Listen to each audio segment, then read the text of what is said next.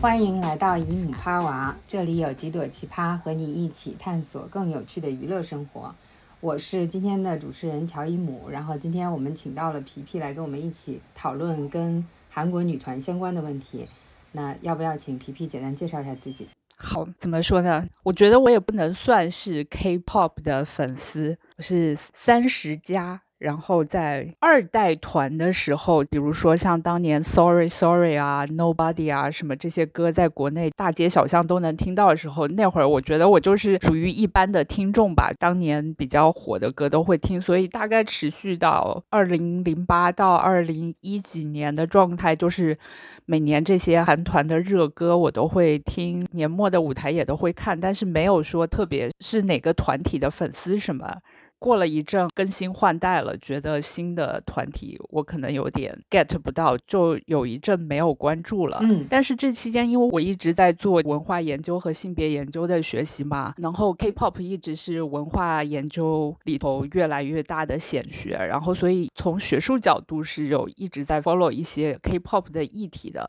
嗯，但是本人并没有那么认真的 consume 这些内容，真的又开始作为消费者在看，是疫情开始之后。因为都关在家里嘛，就看了很多。但事实上，最近我不太能看进去，但是议题都有在 follow，所以我觉得只能说属于一个对 K-pop 议题感兴趣的一般的乐迷。嗯，好的，我们来简单解释一下 K-pop 是什么，就是韩国流行音乐，可以这么理解吗？可能要比韩国流行音乐更复杂一些，它特指就是 idol 这个产业以生产团体，然后全方位的把艺人商品化，所以说是商品化程度最高的流行乐吧。嗯，就是除了韩国的流行音乐之外，它还是一个生产偶像团体，对，然后把整个偶像团体，包括它的音乐都商品化的这样一个文化现象吗？产业当然是文化现象，然后也是一个产业。嗯，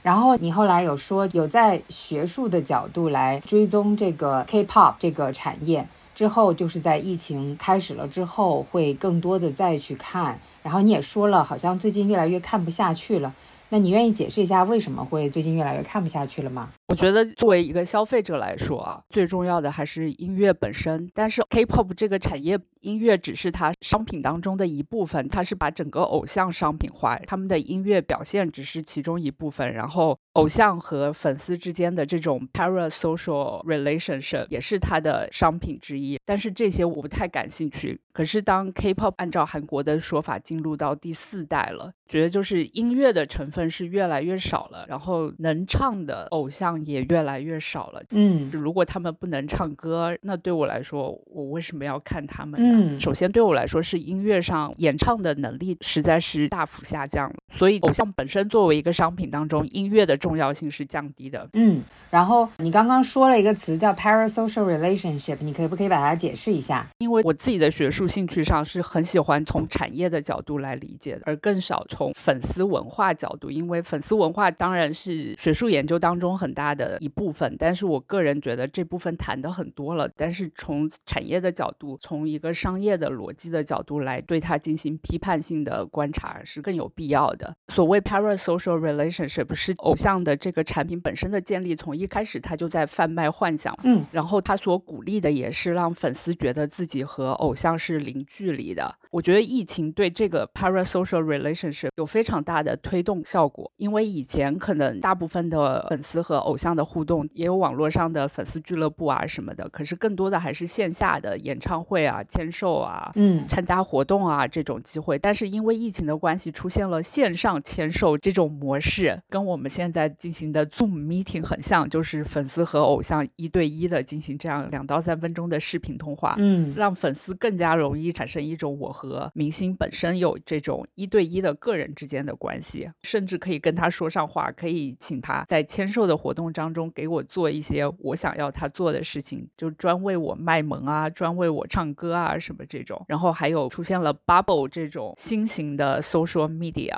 甚至你很难说它 social media，它比较像是 private messenger，就是私人通讯，更加营造这种粉丝和偶像之间的好像是真人人之间的社交关系。嗯，所以这个当然是 K-pop 区别于一般流行音乐的核心特点了。嗯，好的，谢谢你的解释。我刚才去查了一下这个 parasocial relationship，直接翻译过来叫准社交关系，它是大众与媒体人物之间的一种单方面的关系。那我觉得，如果说从一个普通大众或者是消费者的角度来讲的话，它是一个单方面的关系，可能对我来说是更容易理解的。就好像我对这个偶像的爱慕跟。我对这个偶像谈恋爱了的这种愤恨，其实都是我单方面的，跟这个偶像这个人是没有关系的。我能这么理解这个词的意思吗？嗯。我想可能是说这个关系本来应该是这样子的，但是经过了商业的包装，事实上从 K-pop 产业本身，它是在鼓励这种幻想的，就是让你觉得我和他并不是没有直接关系的。你看这种一对一的视频通话，嗯，然后手机上像短信一样的那种讯息，都是让你觉得好像我和他的距离是很近，嗯，所以他一直在鼓励。本质上当然不知道你是谁了，很大程度上是单方面的嘛，但是越来越大的幻想是。觉得不是单方面的，嗯，对，但是这个产业它制造了一个幻想，好像这个偶像跟你是有关系的，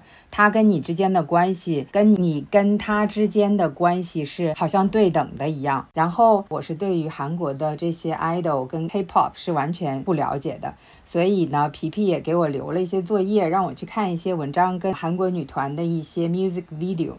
那这就涉及到了去年韩国出道的一个很新的女团，叫 New Jeans，她的一首歌叫 Cookie，然后这首歌呢就在去年引发了非常非常大的争议。我也按照皮皮给留的这个作业，去 Reddit 上面找了一些大家吵架的点，包括这个 New Jeans 女团她的制作人的一些问题。然后皮皮要不要介绍一下为什么会有这么多的关于这首歌、这个制作人以及这个团体的一些讨论？这个团体成员的年纪就非常小，嗯，你手上有他们具体成员的年纪吗？有的，这个团体它的出道时间是二零二二年的七月二十二日，出道时的年龄有三个，应该是十七岁左右。一个十五岁，一个十四岁，对，所以是全员未成年的状态，对吧？初中，对，首先成员的年纪非常小，然后尤其是最小的成员是十四岁，大家来说就是非常冲击的一个现状。尤其是疫情这几年以来，K-pop 在欧美新吸收了非常多的粉丝，然后这个年纪对于一直看 K-pop 的比较老的粉丝司空见惯，这行业里一直有非常小的成员出道。可是对于欧美的相对比较新进入这个领域的粉丝，会觉得非常冲击。所以一开始的时候，成员的年纪就让很多粉丝非常震惊了。嗯，有人曾经统计过历来 K-pop 偶像出道的年纪的，但是我就凭我的记忆来说，以前比较多都是个别现象，很多团体还是很多成员成年的，然后带上了一个比较小的。但现在这几年，尤其是选秀节目变成出道的主要的一种方式的时候。越来越多还在上初中的参赛者都进入了出道的这个行列，低龄出道的现象体感上有一种越演越烈，而且越来越普遍化的现象。嗯，越来越少看到可能二十岁才出道的成员。嗯，以前还有二十五岁以上才出道的成员，现在完全不敢想象。然后最近是有一个去年参加了叫 Girls Planet 的选秀的没有成功出道的一个参赛者，可能现在还。还才十八九岁吧，就今年在直播上说啊，自己年纪已经太大了。嗯，当然男团也有这种趋势了，但是因为这几年在市场上反应比较好的团体都是女性团体，所以男性团体相对得到的关注是少一些的。所以就看到越来越多的参加选秀的女性选手年纪很小，然后出道的成员年纪也很小，越来越多全团都未成年，然后十四五岁甚至变成大部分成员的年纪。这个现象就是从 New Jeans 开始就更加明显了。嗯，这是第一点。当然，等他们的作品出来之后，就有更多的讨论了。Cookie 不是他们出道的歌曲。是他们发行的第二还是第三首单曲？然后我们要首先说这首歌的歌名叫 Cookie，而不叫 Cookies。然后 demo 是英文的，所以我们也有看到英文歌词，由 New Jeans 唱的版本里头是英文歌词也挺多的，但还是有很多韩语的歌词。嗯整个歌词看下来是一首充满了性暗示的歌曲，而 “cookie” 这个词本身在美式英文的俚语里头，它指代的就是女性的生殖器，所以整首歌就是一首充满性暗示的歌曲。这个歌词出来之后，很多英语圈的粉丝表达了强烈的关注，就觉得这合适吗？让这样十四岁的成员来唱这样的歌，尤其是他们可能并不知道歌曲本身的含义是怎么样。嗯因为网络上有了很多讨论，然后公司好像也开始做声明了。首先是否认这首歌有性暗示的，硬凹说我们讲这首歌的 cookie 指代的是 CD。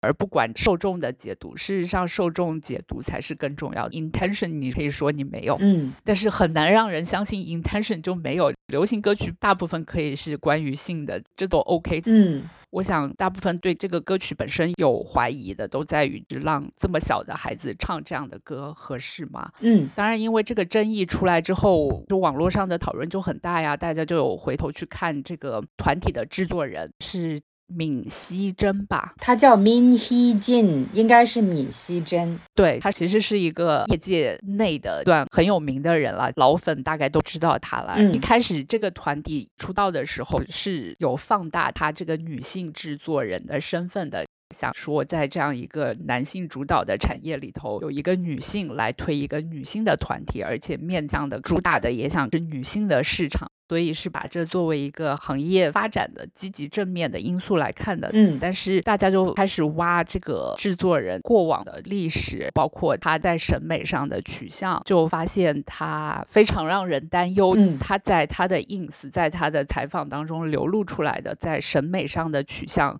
包括把波记小斯称为他的灵感来源。他自己的家还是工作室的墙上贴了很多，就是裸体女孩的照片好像是。对，似乎他欣赏的作品都涉及到成年人和未成年人之间的恋爱，所以网络上出现了对他是否是有恋童癖或者恋童癖审美取向的这种争议。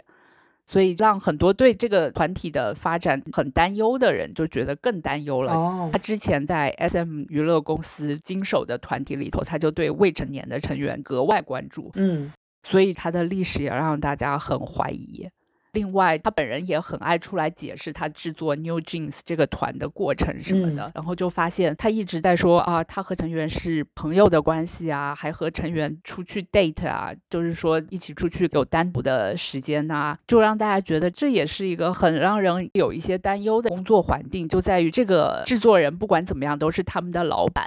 就算她是个女性，可是作为员工的角度，尤其又是未成年员工的角度，他们要以怎样的身份去和他们的老板在私下的时间去逛街、去喝咖啡？嗯这对他们来说是他们可以 handle 得了吗？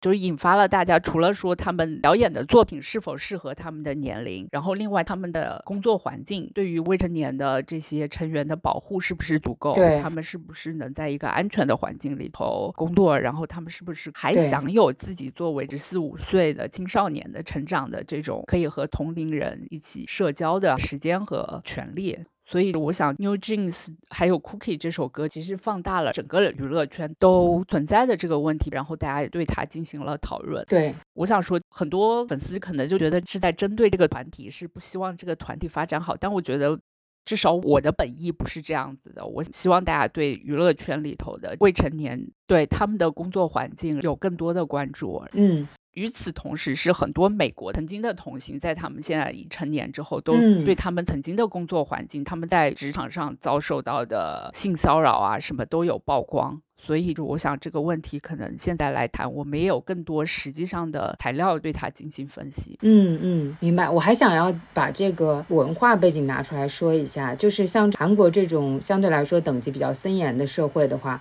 哪怕你只是比我大两岁，我都要管你叫前辈的情况下，那这种制作人，而且是这种大牌制作人，把这些新进的一个组合的团员们约出去，其实他们是没有办法自由的说不的。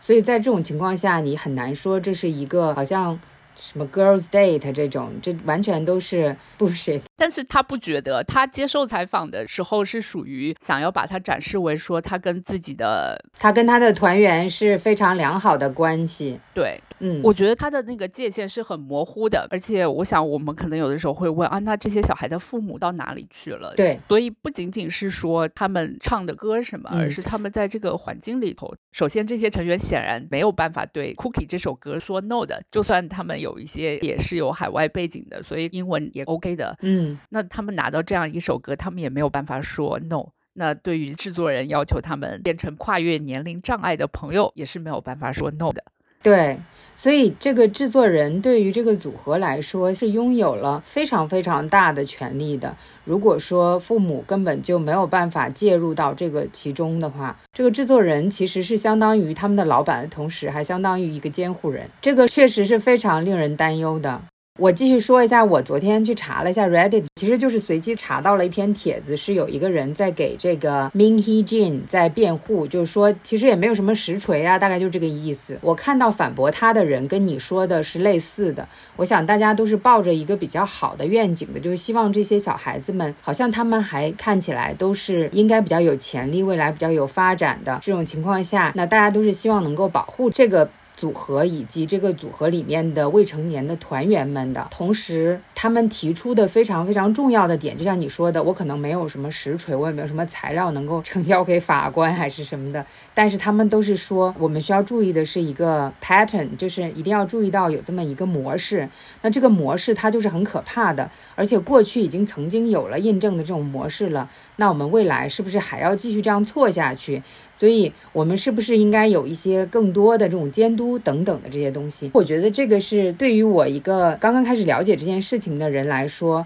是非常非常有说服力的。现在我看到的情况来说，这就是有很大问题的。这里面有权力关系的问题，还有非常明确的性剥削、年龄剥削的问题。那我们是不是应该考虑一下，至少这个制作人跟这个团体先割离开，或者是其他的什么？然后。皮皮给我留作业的时候，我去看了这个 Cookie 的 music video，然后我还我要声明我没有看这个 music video，我是了解争议之后，我觉得我我为了我自己的身心健康，我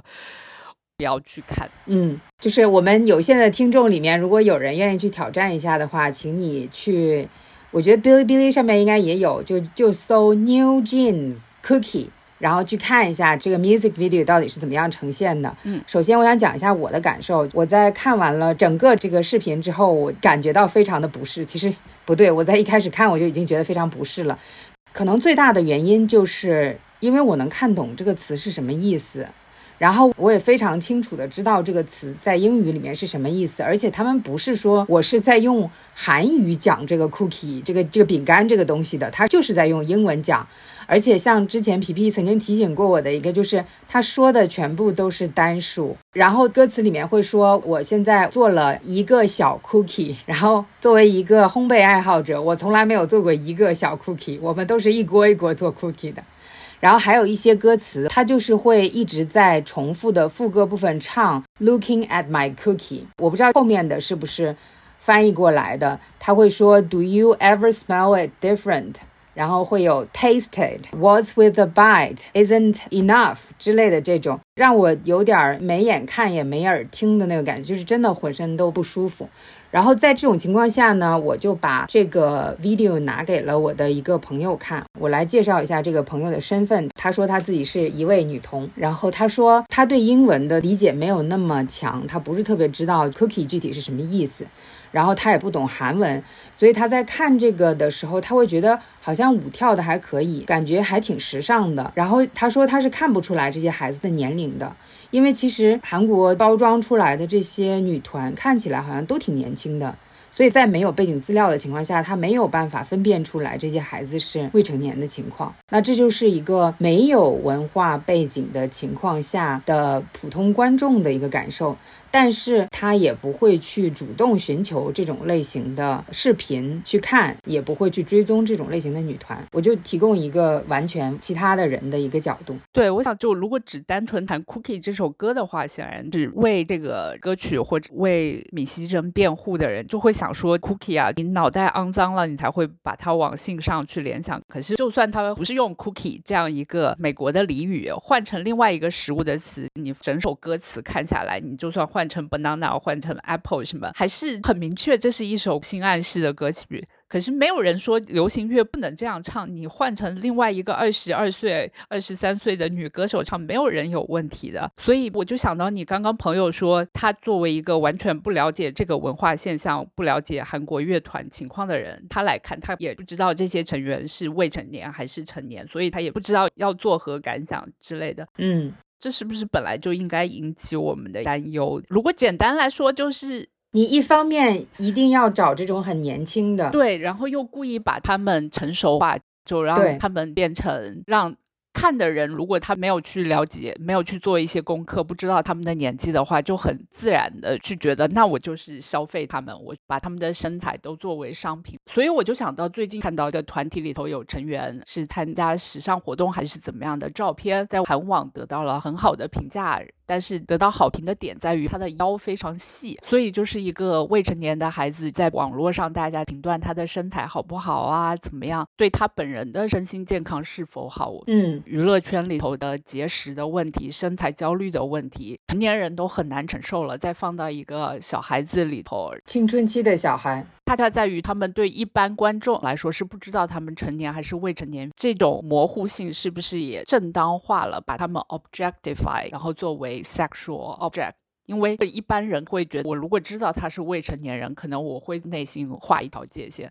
但是这个不明显的时候，那就把它当成一个跟其他的艺人一样，我对他进行品头论足，然后关注他的身材。我觉得这其实是一个问题，对吧？嗯，如果给一般的人看，他看不出他是成年还是未成年，然后跟其他女团也没有差别啊。对，这样我就想到了我当年在二零一八年的夏天看那个 Produce Forty Eight 的选秀里头获得第一名的参赛选手叫张元英。然后他参赛的时候是一个小学生，嗯，对我来说就一直是一个非常震撼的事情。他在其中有一场表演，他穿的是一个肚兜，我觉得那个设定我一直是非常耿耿于怀吧，就是觉得为什么会是这样。然后如果不是因为了解背景知识，也是看不出来他是一个小学生的。哦哦，小学生又再一次刷新了我的认知。然后他唱的是一首成年女性的歌曲啊。我其实刚才想说，像 Cookie 这首。歌它相对来说还是比较隐晦的，然后我觉得整个的这个音乐的制作其实就是在利用它的这种隐晦，利用东亚的这种文化背景，再加上是未成年人的这种情况来吸引他自己的受众。如果你把这些都考虑进去的话，你就会觉得整个的制作团队以及制作人跟制作公司都非常该死。然后这个我在看的时候也会陷入一个思考：去年还是前年，Cardi B 出了争议蛮大的一首歌，具体叫什么我忘记了，反正整。整首歌里面充斥着各种充满着姓名式的这种舞蹈，然后歌词里面全是什么 white pussy 之类的这种。但是我在听的时候，我就不会觉得有那种，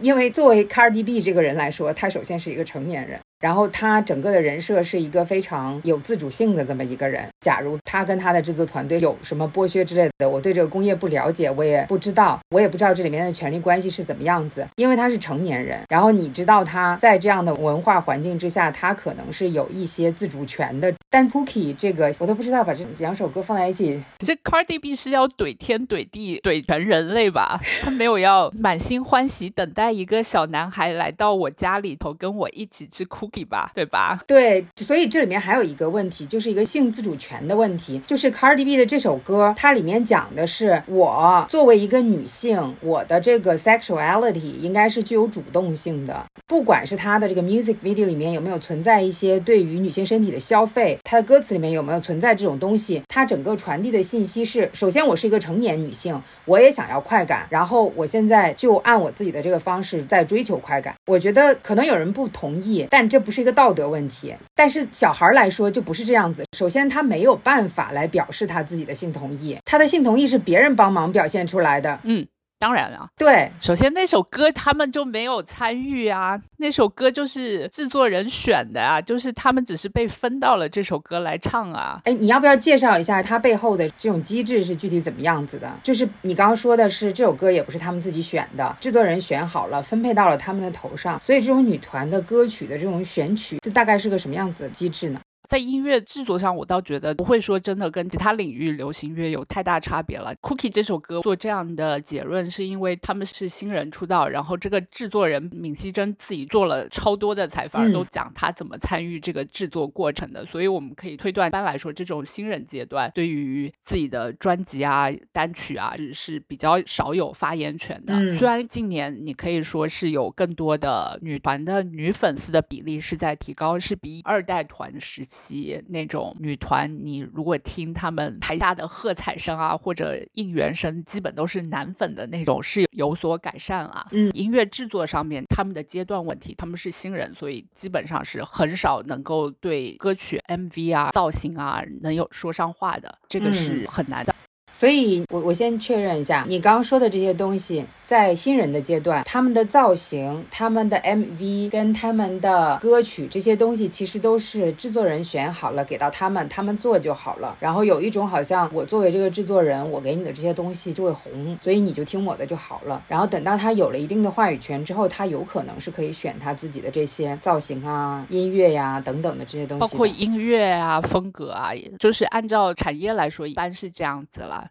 然后以我比较熟悉的团也是他们资深了一些，才在自己的音乐制作上有更多的话语权。好的，就在新人阶段基本上是不可能的。然后女团的问题还在于，以前可能比较在风口浪尖的是那种主打性感的女团，然后游走在电视台尺度边缘，有一些甚至直接被电视台认定是 R 级的就不能播的那种。嗯，事实上有一些团体事后出来讲过的，当时他们走性感路线，尺度很大的是。上成员本人并不愿意，但是又与合约限制，就必须要做。好像是 Stella 吧，是这个团体什么的，是有一些就是已经退出这个圈子或者已经合约结束了的成员，开始对他们之前的职业生涯做一些内幕的揭露。就算他们不愿意做，可是他们事实上是没有办法拒绝的。我们也知道，一直以来这些都是有被公开谈论的。女团事实上被他们的制作公司要求他们去看 pornography 来学习怎么应对镜头这些。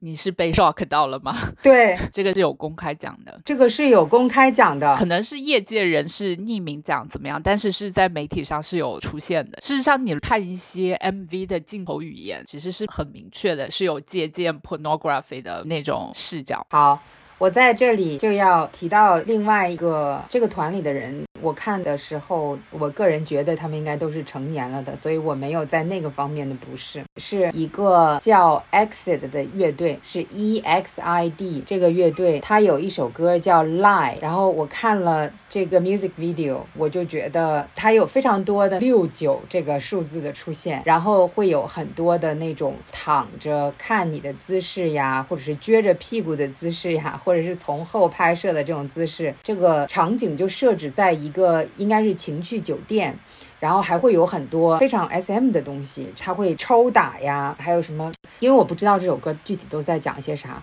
而且它的名字叫 Lie，我不是特别的明白为什么要做一个就是这种特别 porn 的一个。然后你可以看到它的镜头语言，就是那种团员们非常性感的对着镜头，好像在搔首弄姿的这种感觉，就好像他在对你说话。你应该就是一个可以把这个 video 里面的人，这个团员当做一个你的性对象，所以其实跟你去看 porn 没有什么特别大的区别。对我也逼迫我的朋友看了这个 video。然后他说，他作为一个女同，觉得非常的无聊。他觉得这个东西就是拍给男的看的。他看了之后就觉得不是，根本就没有办法满足他的幻想，觉得就是在满足男性的幻想。他觉得每一个姿势都觉得特别像 A 片，然后也有 SM 的倾向。这个虽然我刚刚也讲了，但是我就觉得可能普通观众他作为一个完全对 New Jeans 的这个 Cookie 的这首歌没有什么感觉，觉得好像挺时尚的之外，他对这一首歌 Exit 的 Lie 这首歌会有非常深入的，你刚刚讲的这种跟 Porn。Porn 相关的 A 片跟 SM 相关的这种，他能够看到的这个东西。刚才你说的这个会让我非常的 shock 的原因，就是因为我们之前在讨论的是关于女团出道的年龄越来越早的这个问题。那如果说业界已经在说了，这些女团的成员他们需要去看这个 porn 来学习如何去面对镜头的话，那是不是这些十四岁到十八岁的女孩子们也被逼着去看了这些 porn？这些 porn 它也不是真的把女性当人的东西，它是把女性就当成一个性物件的。那这就涉及到了一个性化、物化，加上培训这个小孩一个青春期的少女去自我物化、自我性化的一个问题。所以我觉得我现在已经语无伦次，我没有办法特别好的来把这个讲得特别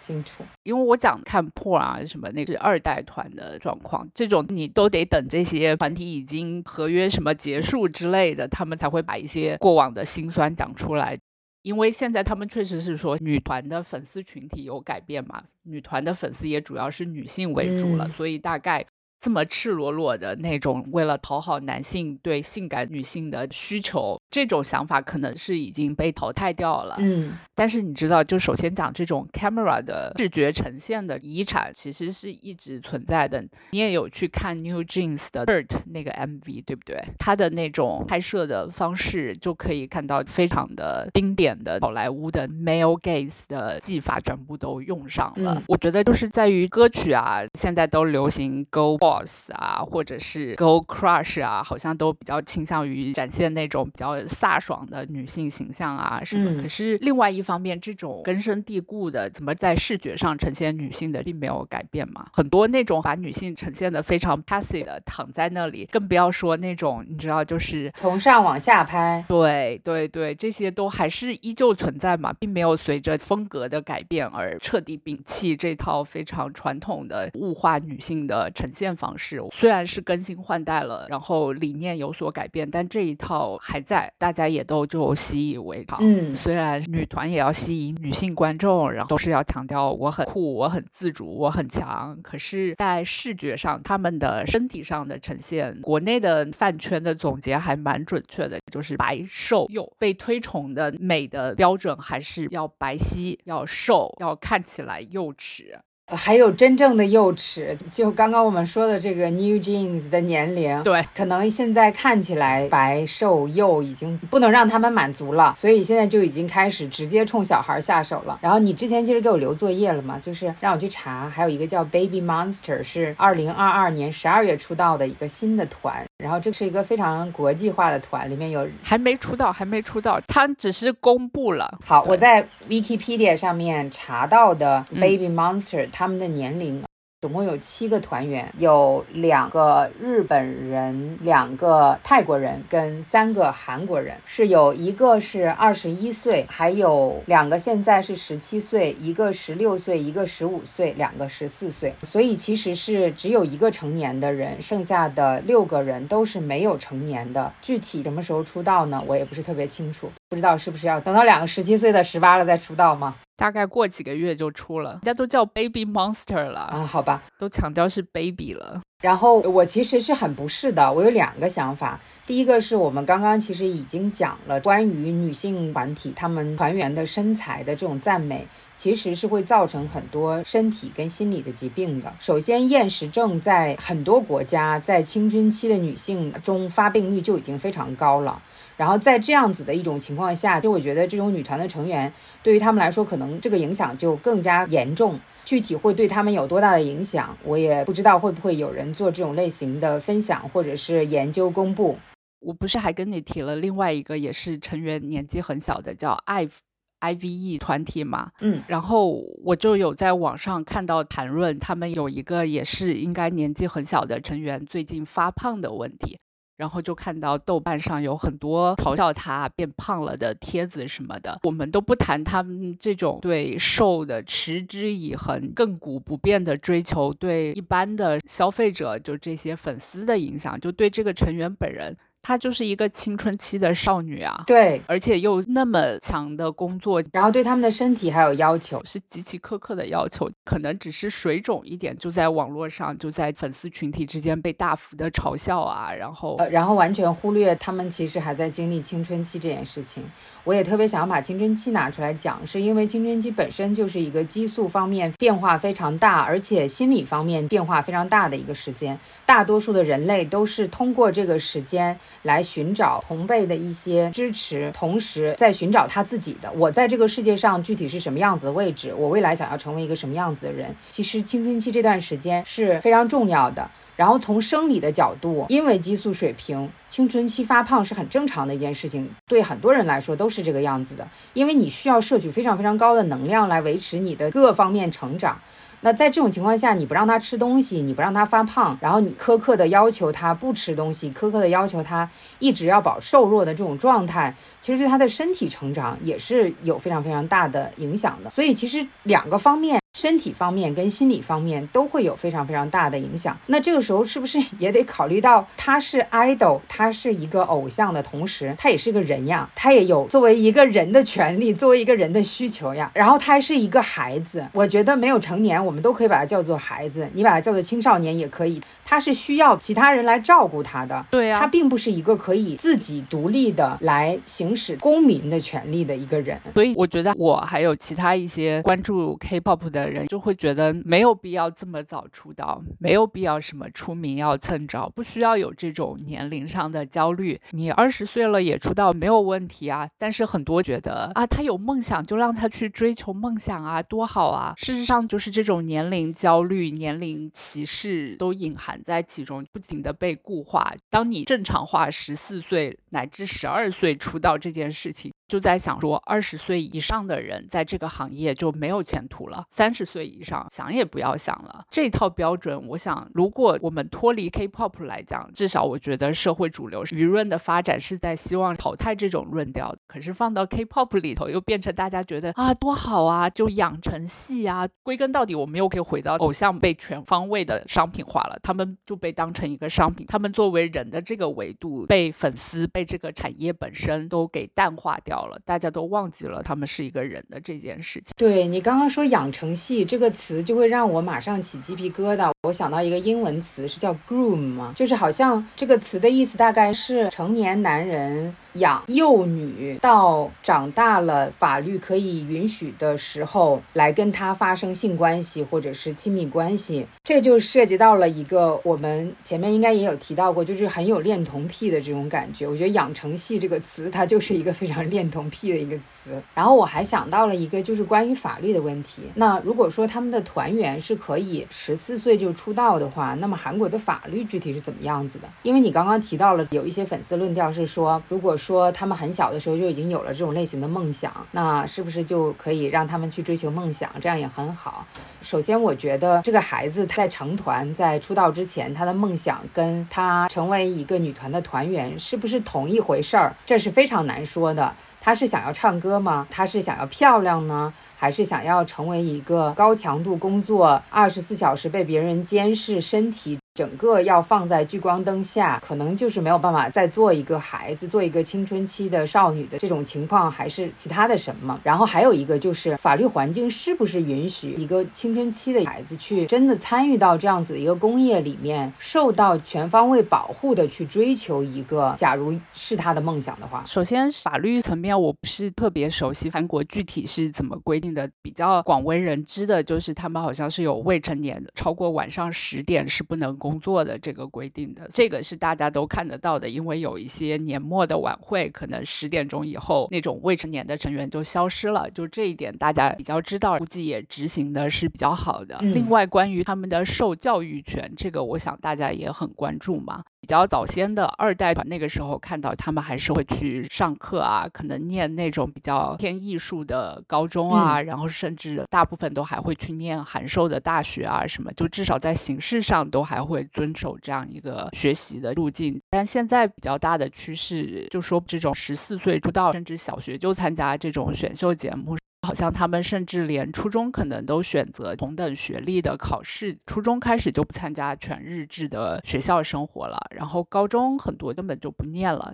念大学的就更少了。嗯我觉得这种 concern 不是想说学习就是最重要的，成绩是唯一的人生道路，念大学才有出路什么？我觉得不是要鼓吹这种观点更多的是说从孩子、青少年他自身的身心的发展来说，他应该是在一个同龄人的圈子当当中进行他的社会化的。然后我觉得看到比较心酸的一个是，就是 Shiny 的成员泰明。他们是二零零九还是二零零八年出道二代团体了，然后整个五人的团体成员出道年纪都比较小，泰明尤其小，也是十四岁左右吧。然后我去年看到一个片段，就是他们上电台做宣传的时候，在广告的空隙，嗯泰明好像拿了一个玩具车在那里玩，嗯就那一刻你看到的就都是一个小孩，然后就觉得特别心酸。而且他的例子的话，因为他又是做艺人，在学校还受到霸凌啊什么的这种。首先就是他们失去了跟同龄人一起成长的这个过程。事实上，大部分这些童星等到他们成年之后来回顾自己的演艺生涯，都在说后悔自己出道太早了，很少有听到说恨不得我更早出道的。其实大部分人都觉得童年缺失、学生生活的缺失，然后同龄朋友的缺失，回过头来看都是很大的遗憾，对他们未来的那种身心的发展也是很大的障碍。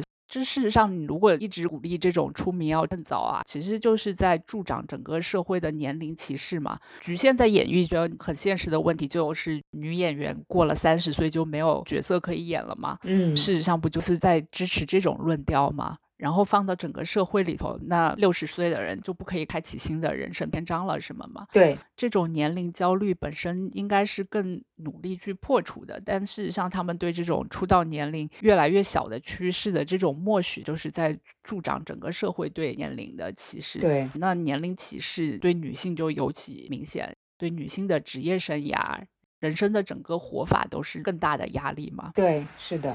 我记得上次你有提到过，好莱坞是有工会的，可能会保护一些童工他们的需求。你刚刚有提到这个受教育权，可能晚上几点以后不可以再继续工作了等等的。那你知道韩国的演员是有工会的吗？会有保护这些韩国的团员们的权利吗？韩国也是有工会啦，但是 K-pop 产业相对来说就没有。嗯，他们的电视产业啦，这些都还有工会，但是 K-pop 产业我是没有看到，也没有听到过有相应的工会存在的。这个产业的剥削问题，就是大家只关注艺人本身，那事实上还有其他的幕后的工作人员，那些化妆师啊等等，也没有工会啊。所以整个就是行业的工作时间是不知道接受什么样的约束，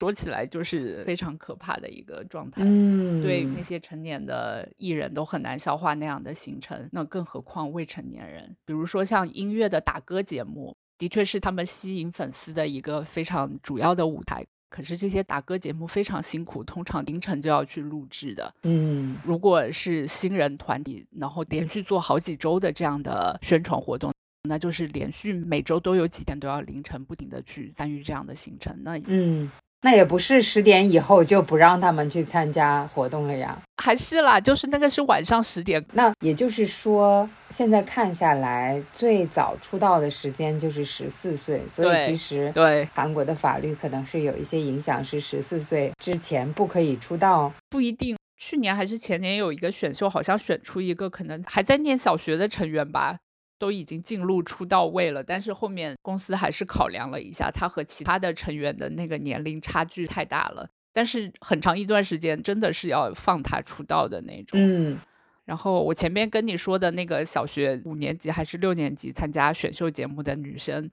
那她参加选秀节目，然后也得了第一名，事实上也出道了。那会儿应该还没有十四岁吧？哦，你刚刚说的这个节目也是韩国的节目吗？对对对对，哦，好的。那他们在出道之前大概要训练多少年呢？这个就因人而异了吧？有训练久的，有训练不久的。我我觉得比起他们练习生的时代，恐怕还是出道之后的状态更加的无法保障他们的受教育权，无法保障他们的社交。我自己比较了解的团，他们是在中学阶段开始练习生活，就是该去上学还是上学。练习生阶段相对来说还是算素人阶段吧。哦，所以问题相对可能少一些。所以就是练习生的时候可能比较辛苦，但是他们面临的剥削可能不会像出道之后那么大。嗯。怎么说呢？我们觉得是剥削，可是别人觉得出道了呀，成果就出来了。嗯，只能说练习生的时候很辛苦，出道之后百倍以上更加辛苦吧。嗯，我还想要说的一个，也是你给我留的作业里面，他有提到了一个术语叫 dog whistle。叫狗哨，然后他解释了一下，就是这个 dog whistle 到底是个什么东西，就是这个这个 whistle 这个哨的声音是只有狗能听到的，就这个频率可能只有狗能听到，人类是听不到的，所以你得有了一定的条件，你才可以理解到这个哨音它在对你说些什么。然后这个作者他在分析这些韩国女团，包括其实他也有分析了一些男团的这些音乐视频的时候。其实是有讲到，他其实有传达很多的，刚刚我们说的这种白幼瘦的审美，然后还有就是，你可以把它叫成是年龄歧视的一个问题，就是好像一定要把一个成年女性装扮的非常的年轻，非常的幼稚，然后好像是处于低位的，然后用这样子的一个方式来吸引她的受众，那。在这个里面呢，这个作者他曾经举了一个例子，是一个 A Pink 的一个 Hush 这个 music video，然后我又把这个 video 拿起来，强迫我的朋友看了一遍。本来我这个电脑拿的离得他比较远，所以我想要拿近一点，我怕他看不见。然后他说不要让我拿近，说你拿近了之后会非常的不适。然后我问他为什么会觉得不适，他说他没有办法讲清楚为什么他觉得不适。但是他觉得这个视频非常的无聊，没有营养，而且每个人都在装可爱。然后我觉得可能装可爱这一点是一个特别能够表示出来刚刚我想说的这个部分的的一个论据吧。就是这个里面所有的人穿的都是粉嫩的那种，然后做的那种姿势、姿态什么的，也确实是这种可爱的姿态。但是我认为团体里边的成员应该都是成年女性。当然，这个视频应该是有一定的时代背景的，因为你刚刚也说了，这种二代团、三代团、四代团，那拿这个视频来跟很年轻的、可能更适合这种类型的服装跟姿态的 New Jeans 比起来的话，它是用成年女性来假装是青少年女性，然后呢，Cookie 是用青少年女性来假装是成年女性，是由青少年女性来做一些。好像只有成年女性做会比较适当的一些行为，唱一些只有成年女性来唱会比较适当的话。就你从一个消费者的角度，你怎么看这个现象呢？我觉得其实我们看各种同风格的女团的作品，都会感受到不适。就关键还在于，很多时候它还是非常迎合男权的视角吧。我们并没有找到那种是女性真的自己来定义自己想要怎么表达自己的那种表演。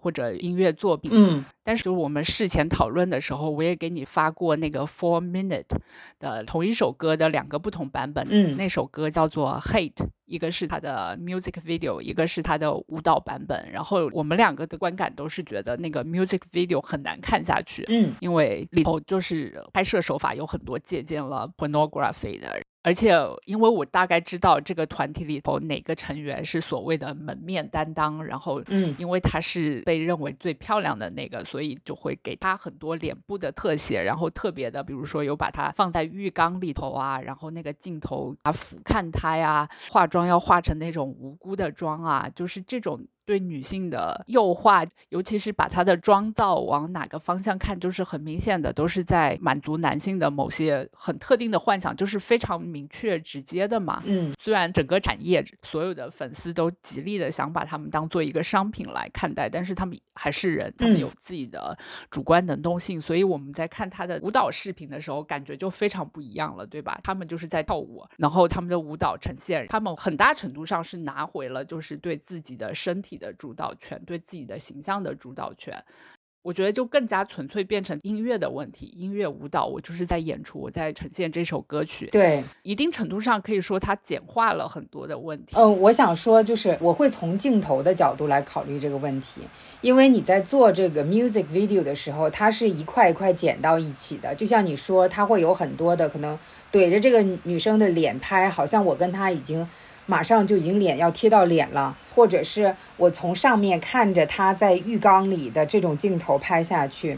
还有这种我特别特别讨厌，就是怼着一个女生的屁股拍，或者从背后转过头来，一定要看到她的屁股，然后还有她的大半个脸，这种镜头都会让我觉得，这其实就是我刚刚想说的那个 dog whistle，就是你觉得好像这也没啥吧，但是当你知道了这到底要表达什么的时候。你就会觉得这也太有啥了，然后练舞，呃，或者是编舞的视频，包括我后来去看了一些舞台的视频，我就会觉得会好很多。因为在这个时候，那个摄像机它当然也是掌握主动权的，它当然也是一个镜头，但是它不能够把它组装成一个具有那么大的物化跟性化跟，反正就是不把这个镜头里面的人当成一个人来呈现的那种权利，然后我就会觉得舒服很多。我会更多的能够去专注在像你说的这个舞蹈跟这个音乐上面，然后我会觉得在这里面我能够看到这些团员们，他们都是人，他们是有自主性的，呃，他们可能有他们自己对于音乐跟舞蹈的理解，他们用他们自己的方式来进行呈现，然后这种情况就会让我觉得。它已经形成了这样子的一个产业，就是把 music video 色情化。就我要是想要拍一个被业界肯定、被业界流传的、符合业界标准的这么一个 music video 的话，我就是要把成年女性当成小女孩来拍，然后从这种非常有问题的、可能像是色情片的这种视角，把镜头里面的人不当人。然后这里面还涉及到的就是。把很多小孩子放到这个里面来拍，这就有恋童癖的问题，所以我就会觉得那就是一个产业的问题。然后再反过来，因为之前我有跟你讨论过韩国偶像剧、韩国爱情片跟韩国爱情电影，对于我自己的爱情观是有非常大的影响的。所以其实我会想要往下讨论的一个就是，这个行业已经有问题了。它生产出来的东西对于受众来说又是一个什么样子的影响呢？我就尽量不去看那种粉丝圈的讨论，因为 Cookie 那首歌的争议那会儿，我算还看的比较多，为制作人为这个歌曲辩护的也看了很多。然后豆瓣我也是时不时会去看一下 K-pop 的讨论的小组。看了很心烦，就是 大部分都不会是怀着那种批判的角度来看吧。这些公司一方面在强化这些刻板印象、这些剥削的体制，消费者也参与其中嘛，大家是共谋的关系。我觉得我非常担忧吧，就是比如说他们的审美的标准的这种固化。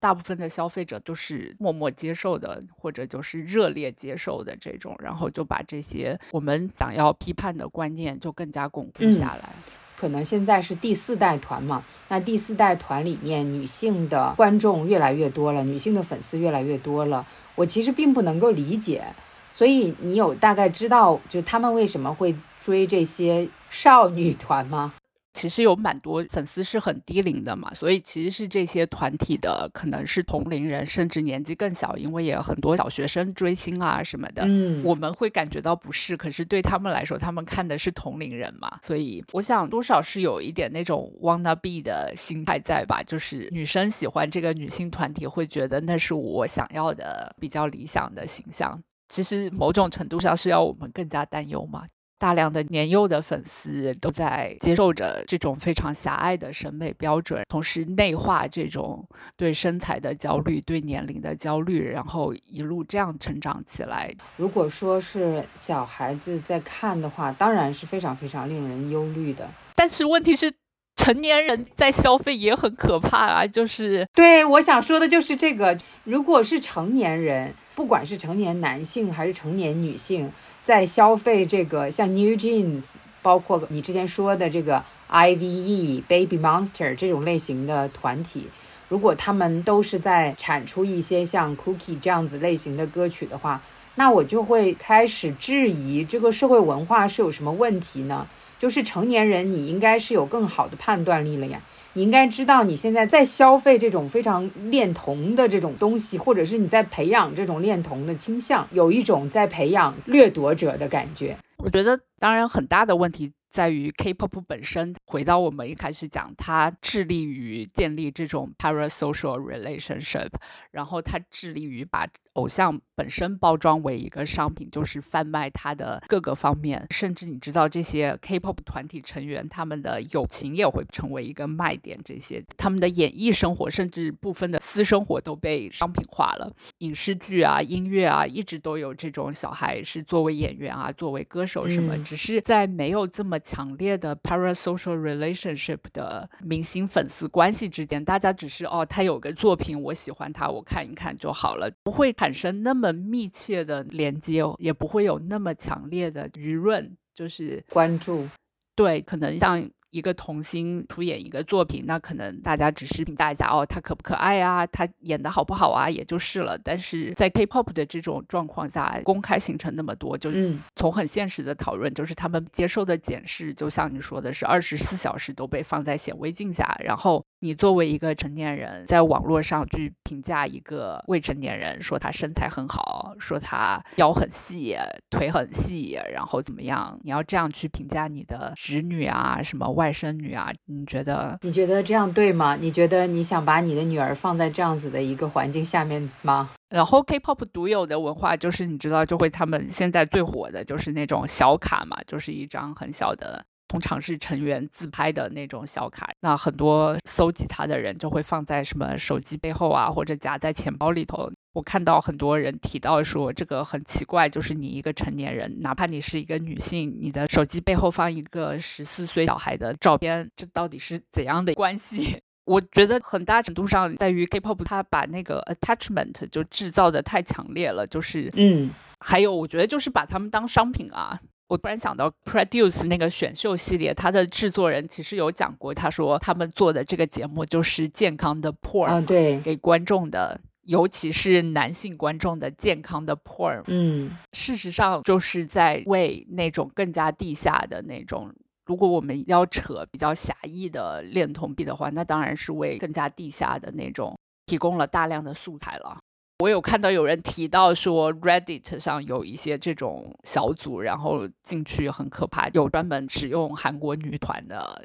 就如果说制作人都把它解释为 healthy born 的话，那事实上 K-pop 也是吧？整个 K-pop 都在创建合法的恋童癖的材料。对，我想说它完全不 healthy，这不是一个 healthy porn。当然不是全部了，当然他还提供很多东西，但是他确实也某种程度上达成了这样的效果啊。我实在看不到解方，所以就回到为什么我现在看的很少的原因。对我来说，可能我也不是他的目标受众，就是我可能男团的我会看的稍微多一点。对我来说，就是那种不适感要小很多。好像男团现在也有很多小朋友的团体了。当然有，但我也就不看。其实我现在消费的越来越少，只是还有一些我喜欢的，但我就把它脱离 K-pop 语境来消费。对我来说，就是一个乐团，然后是一个我喜欢的音乐人。嗯，你这也是对于一些喜欢韩国流行音乐的人的一个解放。然后对像我这种完全不是受众群体，